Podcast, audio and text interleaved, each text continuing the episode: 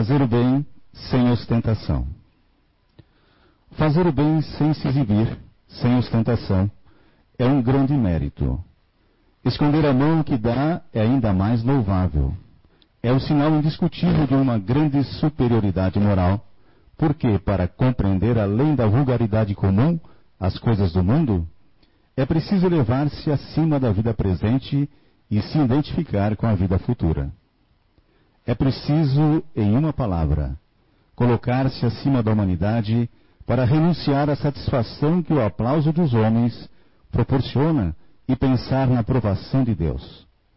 Aquele que estima mais a aprovação dos homens do que a de Deus, prova que tem mais fé nos homens do que em Deus, e que a vida presente vale mais do que a vida futura. Se disser o contrário, age como se não acreditasse no que diz.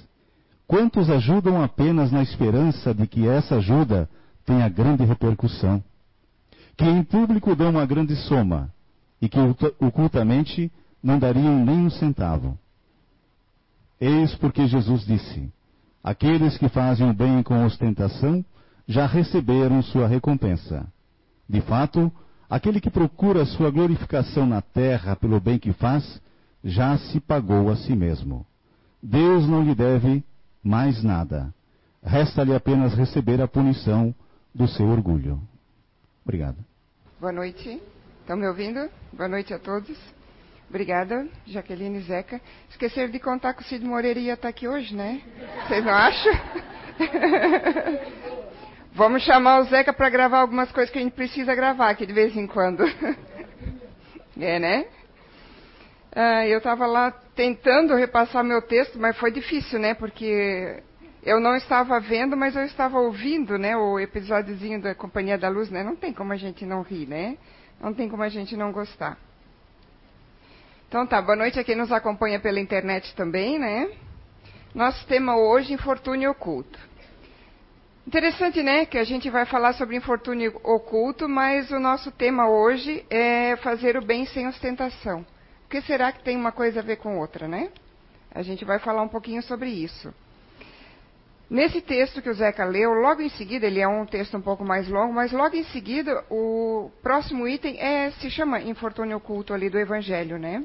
E nessa parte do, do, do infortúnio oculto, Kardec nos, tra nos traz o seguinte, que nas grandes calamidades, a caridade se agita e vence generosos impulsos para reparar os desastres mas ao lado desses desastres gerais, há milhares de desastres particulares que passam desapercebidos, de pessoas que jazem num mísero catre sem se queixarem.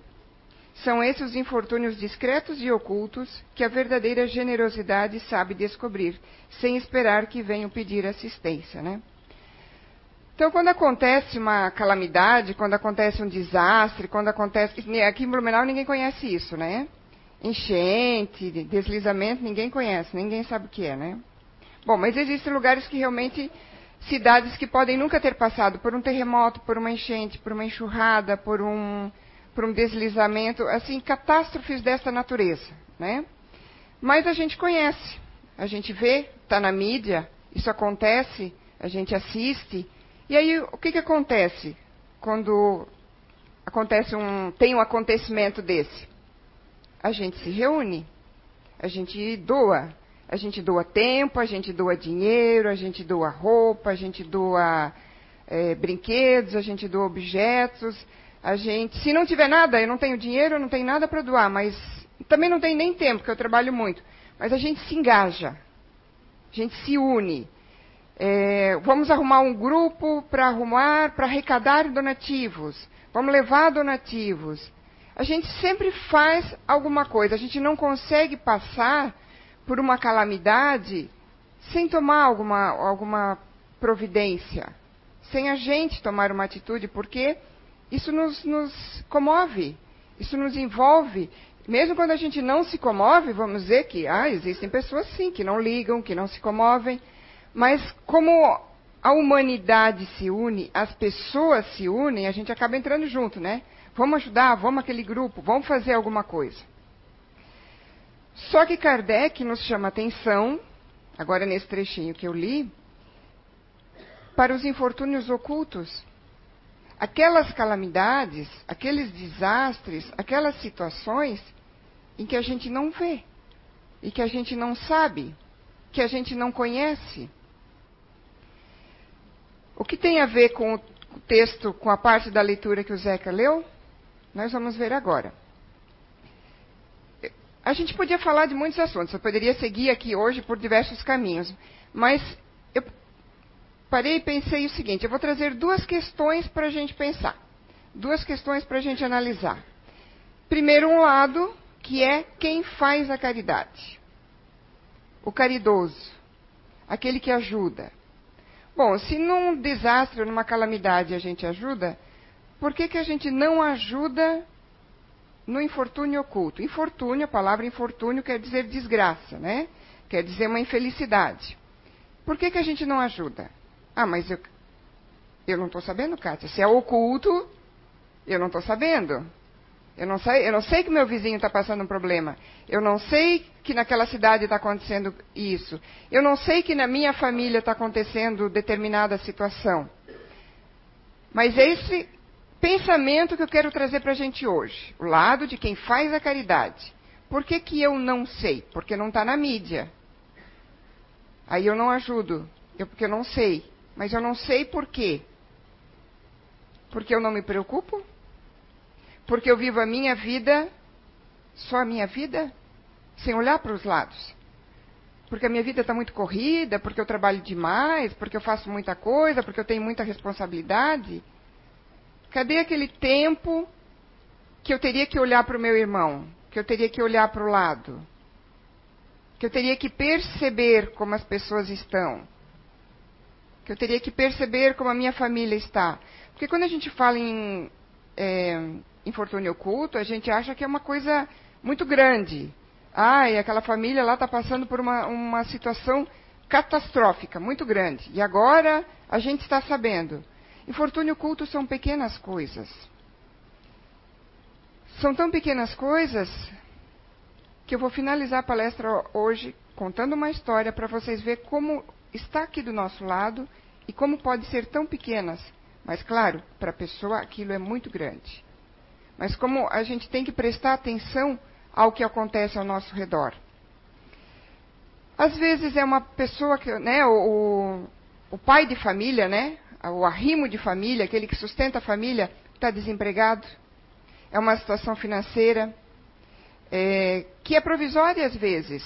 Não é uma pessoa que não quer trabalhar. Não é uma pessoa que nunca trabalhou. Ou que é malandro, né? Como a gente chama, né? É uma pessoa que naquele momento está passando uma situação financeira difícil.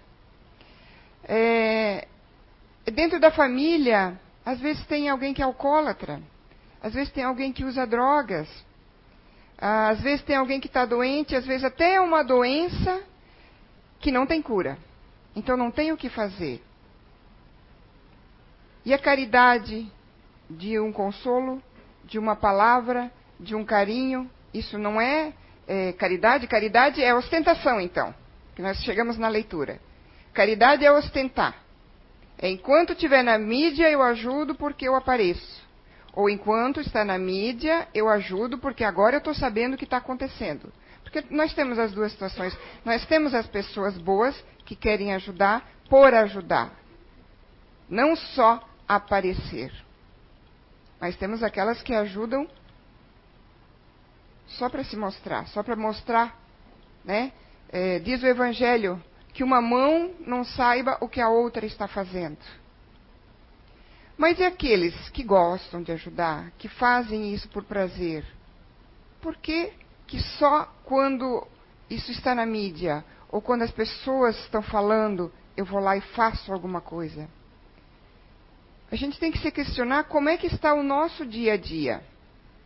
Como é que eu estou vivendo o meu dia a dia? Porque se eu não olhar para o lado, o infortúnio oculto vai continuar sendo infortúnio oculto e nós vamos ter muitos.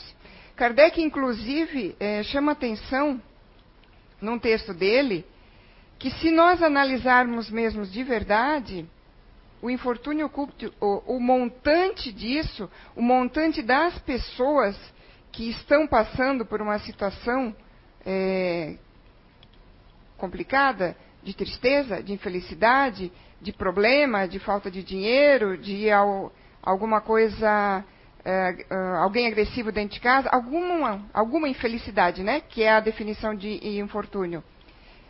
Esse, se a gente fizer um montante, ele provavelmente vai ser muito maior do que o montante das infelicidades nas catástrofes. Essas catástrofes que acontecem. Ah, Kátia, mas como assim? Afinal de contas, se você pegar uma catástrofe ali como um maremoto, como um terremoto, quantas vidas não são abaladas? Não só as que desencarnam, mas as que ficam sem casa, sem comida, sem parente. Acontece que a Terra é um planeta de provas e expiações. Todos nós temos algo para resgatar, todos nós temos algo para resolver, todos nós temos alguma prova para passar. Se não é um, um, planeta feliz, se não é um planeta perfeito ainda, se não é um planeta maravilhoso, e todos nós temos algo para passar, toda família deve ter algum infortúnio oculto. Ou já passou, ou está passando, ou passará. Se a gente pensar dessa maneira, nós vamos chegar à conclusão realmente que o montante de pessoas que passam pelo infortúnio oculto é muito maior do que aquelas quando a gente vê localizadas, em desastres localizados. Porque aquilo foi momentâneo. E elas vão receber ajuda. Porque as pessoas vão se unir para ajudar. Mas no infortúnio oculto, como é que a gente faz para ajudar? Então, a primeira reflexão é quem gosta de ajudar, quem não gosta de ajudar, ou quem costuma ajudar, ou mesmo quem não costuma ajudar, é começar a se olhar, é começar a se analisar. Como é que eu vivo a minha vida? Porque se eu viver só para mim, só para minha vida, o infortúnio vai continuar aumentando, porque as famílias elas têm problemas. Alguns desses e outros que eu nominei, alguns que eu falei aqui, outros que eu não falei, mas todos têm algum tipo de problema. E aí, será que de repente eu não estou ajudando porque eu não estou aparecendo. Ninguém vai ver que eu estou fazendo alguma coisa por alguém. Mas a gente não pode esquecer que Deus tudo vê. A nossa caridade tem que ser do nosso coração. Deus está vendo. Se eu quero ostentação, como disse o, a leitura, eu já tenho a minha, o meu troféu, a minha paga aqui na terra. Eu não posso, quando chegar do lado de lá, querer mais nada. Porque eu já ganhei, eu já fui elogiado aqui. Eu já fui colocado na mídia aqui. E na mídia aqui eu não estou falando só em televisão, não. A mídia pode ser qualquer elogio, qualquer coisa que alguém. Eu faço porque depois eu vou receber uma recompensa. Eu vou receber um, uma troca. Eu vou ser colocada como uma pessoa que ajuda. A pessoa que faz alguma coisa, a pessoa que faz o bem. Quem não conhece a história de Chico Xavier, que todo, todo Natal, todo dezembro, vinha aqueles caminhões lá de São Paulo, cheio de, de alimentos, de brinquedos, de roupa, e havia lá em Uberaba aquela, aquela distribuição né, que ele fazia para mais de 4 mil pessoas. É, quer dizer, muitas pessoas eram ajudadas, recebiam alimentos, recebiam roupa, recebiam brinquedos, as crianças recebiam brinquedos, né? É, Chico às vezes dava até um dinheirinho, beijava a mão das pessoas. Mas essa era a verdadeira caridade do Chico?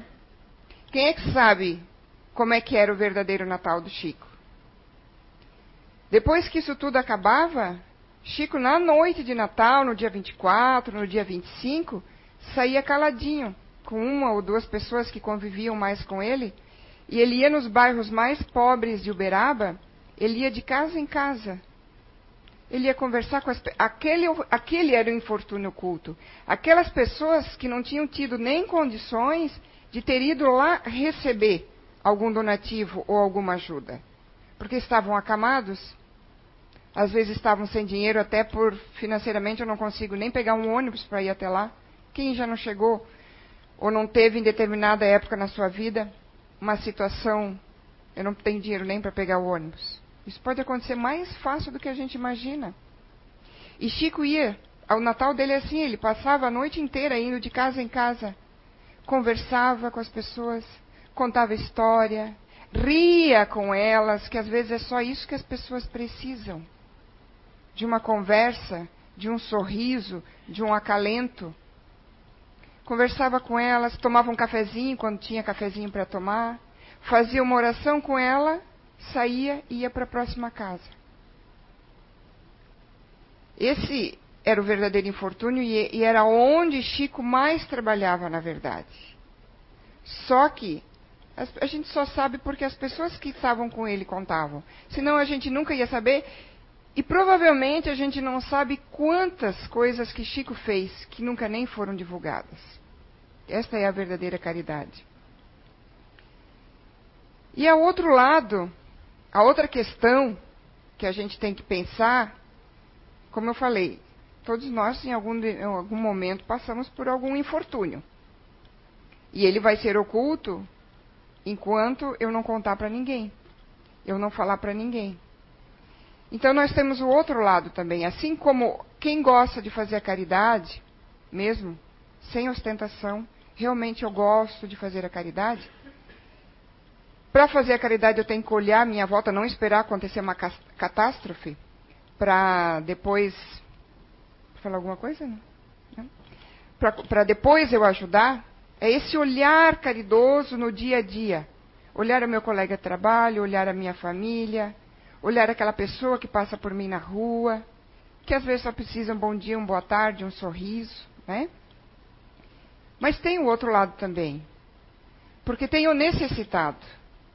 E quantas vezes pessoas então gostariam de ajudar, mas não conseguem ou não sabem o que fazer, porque está tão oculto realmente esse infortúnio?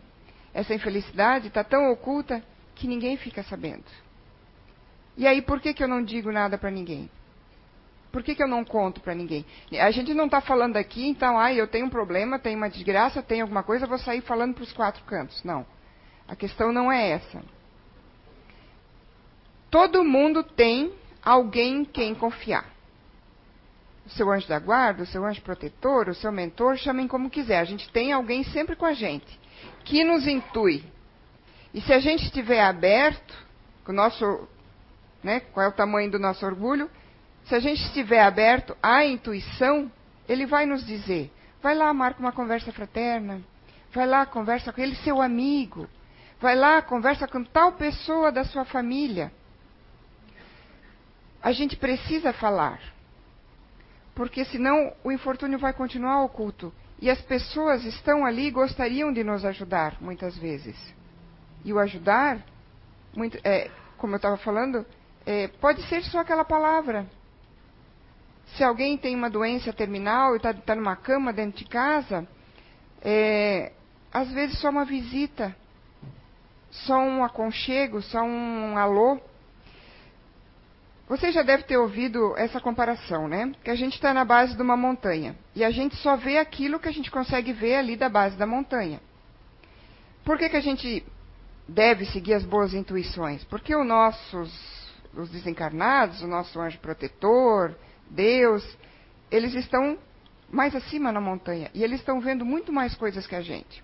Eles estão vendo até no outro lado da montanha o que pode ou que está chegando para a gente, se é coisa boa, se é coisa ruim, se vai haver um desastre ou não vai um desastre. Meu, se ela continuar naquele caminho, vai haver um desastre ali. Eles estão vendo muito mais coisas que nós. Estão vendo muito mais além. E a gente está ali na base da montanha e tem um nível muito pequeno de percepção ainda. Se a gente tivesse um nível muito maior de percepção, a gente já não precisaria estar na Terra. Só que quando a gente está dentro de um problema que a gente não acha mais a solução, a gente não está mais nem na base da montanha. Os nossos pensamentos negativos, ah, os nossos choros, é, até as nossas blasfêmias, às vezes que a gente faz isso, né? A gente xinga, a gente fala o nome, a gente fala alguma coisa, aquela ideia negativa, aquele pensamento negativo, aquele mau humor, faz com que a gente não esteja mais ali. A gente vai afundando, a gente vai fazendo um buraco e a gente não está mais nem na base da montanha, a gente está lá dentro do buraco. E chega um determinado ponto que a gente não tem mais visão de nada, porque o buraco ficou grande e a gente está lá dentro. E a gente precisa de ajuda agora para sair dele. Se a gente não pedir, as pessoas podem passar por cima na estrada e pode não ver a gente lá embaixo. Qual é o tamanho do meu orgulho? Será que eu não estou pedindo ajuda por causa do meu orgulho? O orgulho, às vezes, vem lá, vem não só da nossa personalidade, mas vem lá da educação também. Quantos já não tiveram educação de pai e mãe que ia nas festas de família, estava uma, uma folia dentro de casa, né? Pai e mãe brigando, discutindo, ia problema aqui, problema lá. Aí vai numa festa de família, todo mundo sorri, se cumprimenta, beijinho aqui, beijinho ali. O tio, a tia, o primo, a família acha que vocês são uma família perfeita. Porque vocês estão aparentando perfeição. Ninguém sabe o que está acontecendo lá dentro de casa. Ah, vizinho não pode saber o que está acontecendo. A parente não pode saber o que está acontecendo. Então, muitos de nós já vêm, inclusive, de uma cultura e de uma educação que coisas dentro de casa não se fala para ninguém. Se, coisas dentro de casa se resolve dentro de casa. Que bom se resolvesse então. Só que aí a gente tem que resolver dentro de casa. Só que a gente não resolve. E aí a gente não resolve por quê? Estamos falando agora do necessitado. É só a cultura, é só a educação que eu tive? Ou será que é o tamanho do meu orgulho também? Ou será que eu estou tão acostumada a resolver as coisas sozinha que eu não parei para pensar que eu posso pedir ajuda? Pode ser um pedacinho disso também. Quanto tempo a gente vai ficar lá dentro do buraco? Quanto tempo a gente vai perder tempo, saúde, energia, ficando lá dentro? Se todos nós a probabilidade é muito grande, é quase de 100%, vamos passar em nossa vida, se não passamos, estamos passando ou vamos passar, em determinado momento, algum problema. Infortúnio é infelicidade. A definição de infortúnio é infelicidade. É um problema. Às vezes o meu nível de, ah, desgraça. Eu estou com um problema, mas ainda não cheguei ao nível de desgraça. Desgraça na definição de cada um de nós, pode ter um nível diferente. Desgraça, desgraça pode ser para mim hoje já não ter dinheiro para pagar a conta de luz. Para outro pode ser assim, ó, daqui a três meses eu já não paguei a luz, já não paguei água, já não paguei o telefone, já não tenho dinheiro para comprar comida. Então o nível de cada um é diferente, conforme a sua personalidade, conforme a sua educação, conforme o que está vivendo, o paradigma que está vivendo. Porque às vezes a gente vive dentro de um matrix e a gente não vê, assim como a gente não vê as pessoas necessitadas ao nosso lado, muitas vezes a gente não vê que a gente já está a tempo precisando de ajuda também. E a gente tem que ter, a gente tem que praticar a humildade de falar com alguém, de pedir para alguém, de desabafar com alguém. Porque às vezes nós, vamos, nós podemos chegar é, numa situação em que aquele buraco está grande demais. Não basta mais já só uma pessoa para me tirar de lá. Eu preciso de uma escada, eu preciso de uma corda, além daquela pessoa. Eu preciso de mais pessoas que se faça uma corrente humana. Então, se todos nós temos é, essa possibilidade muito grande de ter algum problema na nossa vida, vamos nos analisar. Antes de chegar a ficar doente, antes do problema ficar muito grande, antes da situação ficar muito extensa, vamos praticar a humildade, vamos praticar a caridade também. Porque muitas vezes as pessoas que estão ao nosso lado, elas estão vendo que a gente não está bem. E aí a gente, com o nosso orgulho, não, eu estou bem. Não, eu finjo que eu estou bem. Eu sorrio quando por dentro eu não estou bem. Então, para haver essa possibilidade de que a humanidade caminhe melhor, que nós é, praticamos a caridade, que nós consigamos praticar, a gente também precisa que as pessoas que estão passando por problemas elas se abram. E aí já é combater o orgulho. quantas vezes, quantas palestras vocês já ouviram que o orgulho é o maior mal da humanidade? Que é o pai de todos os outros vícios, é o pai do egoísmo. Então, se a gente não praticar combater o orgulho, nós não vamos estar nem do lado nem do outro. Nós vamos estar dentro do infortúnio oculto muito tempo, às vezes até se afundar, às vezes até ficar doente ao ponto de desencarnar e não vamos pedir ajuda. E se nós estivermos do outro lado, nós não vamos ajudar, porque eu não estou vendo quem está ao meu redor. Eu não estou vendo o que está acontecendo, né? Tem uma história que eu li no jornal. Esse jornal aqui, coitado, está amarelinho já, né?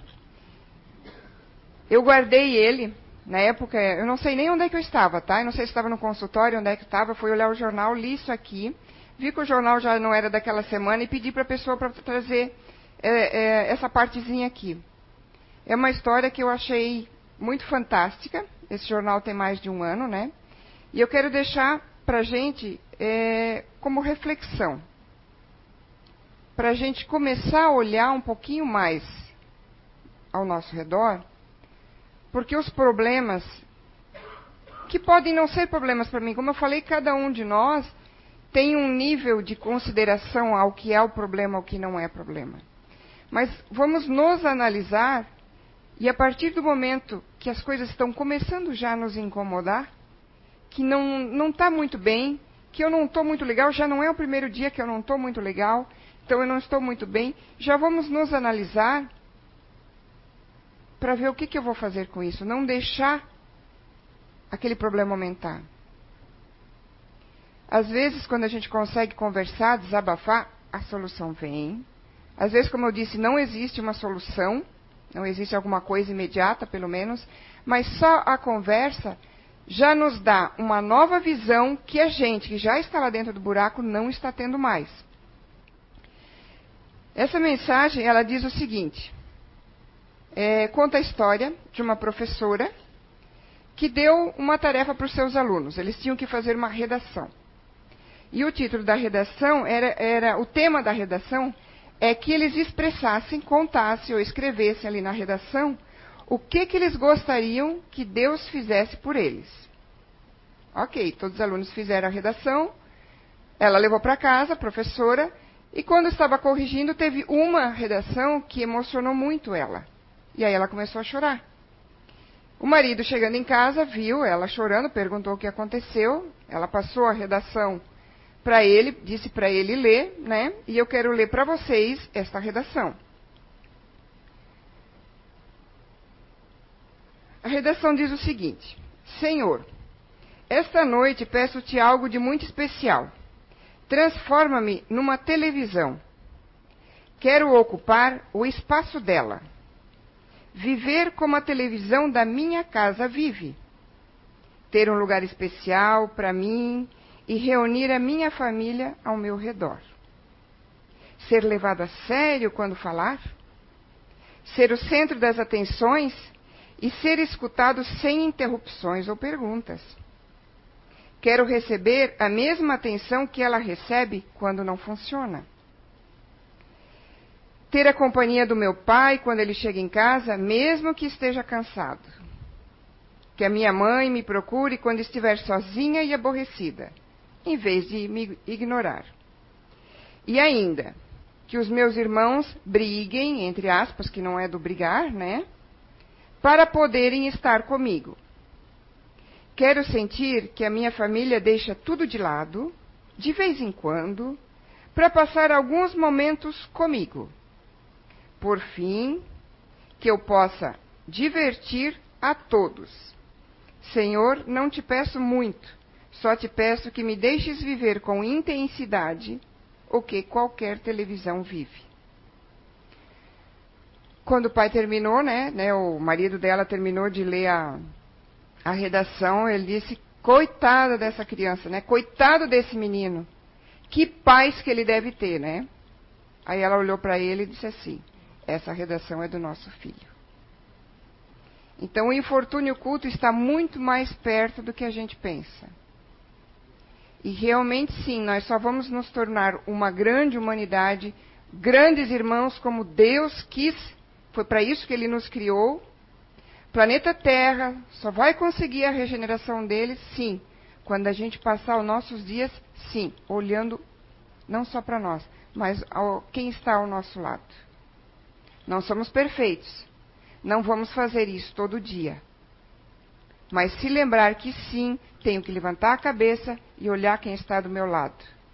Às vezes só um bom dia, uma boa tarde, uma boa noite, como vai, tudo bem, vai fazer toda a diferença para aquela família, ou para aquela, para aquela pessoa. Uma vez uma pessoa deu um depoimento, eu acho que foi aqui num encontro nosso do SOS, que ela disse o seguinte: é, Hoje eu acordei ruim. Tinha brigado à noite com meu marido, é uma mocinha nova até. Tinha brigado à noite com meu marido, ah, não tinha sido um dia legal, tinha chorado bastante, saí triste para ir trabalhar, sentei no ônibus, cabeça baixa, estava indo chateada a trabalhar, desanimada da vida, não queria mais ter minha vida, triste com tudo. A pessoa que sentou do meu lado olhou para mim, sorriu e me disse bom dia. Ela disse: aquilo mudou todo o meu dia, mudou o meu humor. Eu já passei o dia muito melhor. Eu mudei o meu pensamento e quando eu cheguei em casa à noite, eu cheguei diferente. Eu cheguei e conversei com meu marido.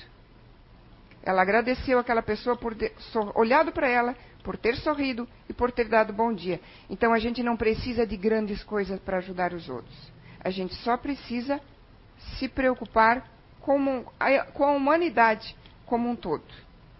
Né? Ficamos com essa reflexão, então, para a gente no nosso dia a dia. Né? Obrigada a vocês.